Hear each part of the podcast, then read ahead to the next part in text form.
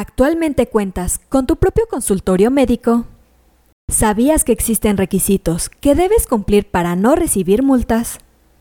En este episodio te compartiremos 16 requisitos de la COFEPRIS obligatorios que debe cumplir tu consultorio médico.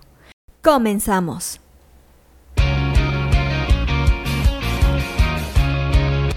Esto es Asismed, Asistencia Médico Legal, su empresa de responsabilidad profesional médica en la cual te damos tips, conceptos y tendencias que te ayudarán a destacarte en el sector salud y evitar cualquier controversia con tus pacientes durante el desarrollo de tu profesión. Un documento que debes consultar es la norma oficial mexicana 178 SSA 1 1998. Este documento establece los requisitos mínimos de infraestructura y equipamiento de establecimientos para la atención médica de pacientes ambulatorios. De igual forma, la Comisión Federal para la Protección contra Riesgos Sanitarios, o sea la COFEPRIS, publicó la guía de autoverificación. El objetivo de esta guía es que cada profesional de la salud identifique si su espacio de trabajo cumple con todos los elementos mínimos obligatorios que señalan las leyes. En ese sentido, el principal objetivo de exigir tantos requisitos es proteger tanto a los pacientes como a los médicos. Además, hay otros beneficios, tales como que el personal no correrá riesgos innecesarios y que se puede desarrollar con desempeño y mayor calidad. Los pacientes tendrán confianza en el establecimiento y la guía servirá como instrumento de autoevaluación y capacitación para cumplir la normativa sanitaria vigente. También ayuda a reducir pérdidas económicas por el incumplimiento de la legislación sanitaria aplicable a esta materia. A partir de lo anterior, la guía de COFEPRIS establece 16 requisitos que debe cumplir un consultorio médico general en nuestro país.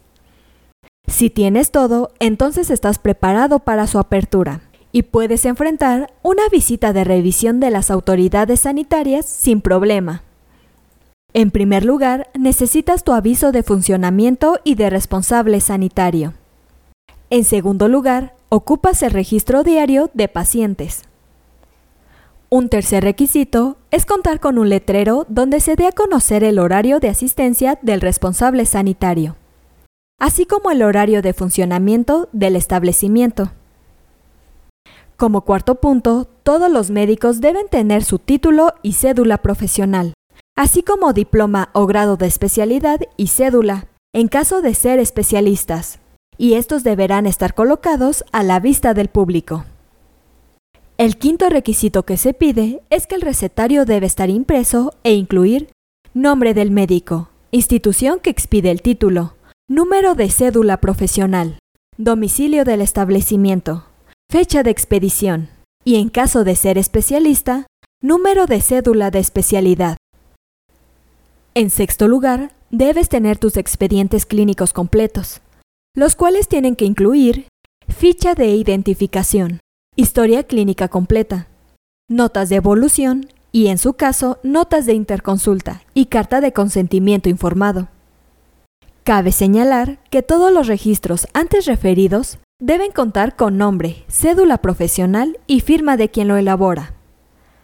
El séptimo requisito nos dice que en caso de contar con expedientes electrónicos, debes contar con un sistema de gestión de seguridad de la información, que asegure la confidencialidad, integridad, disponibilidad y trazabilidad.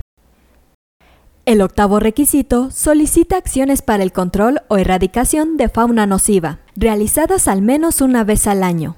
Para ello, debes contar con un comprobante de fumigación o desinfectación menor a un año. Como noveno punto, debes contar con registros de limpieza y desinfección del consultorio y su equipamiento.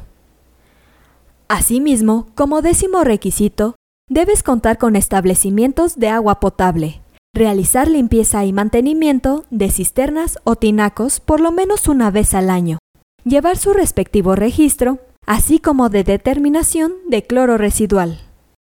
Como onceavo requisito, debes tener un contrato con una empresa recolectora de residuos peligrosos biológico-infecciosos vigente, o bien encontrarse adherido a un plan de manejo externo. así como vigilar el adecuado manejo y separación de los residuos peligrosos biológico-infecciosos. Un doceavo requisito nos dice que el consultorio debe contar con un área para entrevistas y otra para exploración física, delimitadas por un elemento físico, con mobiliario y equipo como son asiento para el médico, asiento para el paciente y acompañante, asiento para el médico en el área de exploración del paciente, banqueta de altura o similar, báscula con estadímetro, cubeta o cesto para bolsa de basura municipal y bolsa para residuos peligrosos biológico-infecciosos. Contenedor rígido para punzocortantes. Guarda de medicamentos, materiales o instrumental. Mesa de mayo. Mesa Pasteur o similar. Mesa de exploración con pierneras. Mueble para guarda de expedientes clínicos. Espigmomanómetro mercurial aneroide o electrónico con brazalete de tamaño que requiera para tu actividad principal, estetoscopio vía auricular, estetoscopio pinar, estuche de diagnóstico, lámpara con haz direccionable y negatoscopio. Un treceavo requisito indica que debes tener un lavabo cercano o en el área de exploración física, y preferentemente con toallas desechables y jabón líquido y este debe contar con señalística de lavado de manos y los momentos del lavado de manos. Como catorceavo requisito, debes contar con una caja con tapa para soluciones desinfectantes, mango para bisturí, martillo percursor, pinza de anillos, pinza de disección con dientes y sin dientes, pinza tipo mosquito, pinza curva, portaguja recta, con ranura central y estrías cruzadas, tijera recta, riñón de 250 mililitros, torundero con tapa, termómetro clínico y cinta métrica. El quinceavo requisito indica que debes tener un botiquín de urgencias que contenga apósitos, algodón, campos estériles, gasas, guantes quirúrgicos estériles, jeringas desechables con agujas de diversas medidas, material de sutura, soluciones antisépticas, tela adhesiva, telas reactivas para determinación de glucosa en sangre, vendas elásticas de diversas medidas, analgésicos, analgésicos locales, antidiarreicos, antieméticos, antihistamínicos, antihipertensivos, antiinflamatorios, antipiréticos, broncodilatadores, corticoesteroides, electrolitos orales y vasodilatadores coronarios.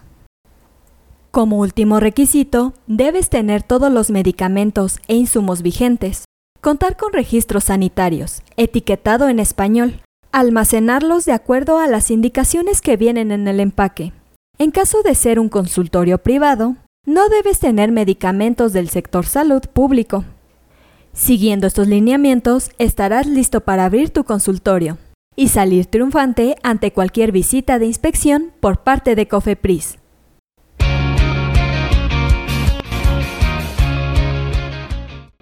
Esto es todo por hoy. Te invito a no perderte nuestros próximos episodios. Y la forma de no perdértelos es suscribiéndote a este podcast desde tu aplicación preferida.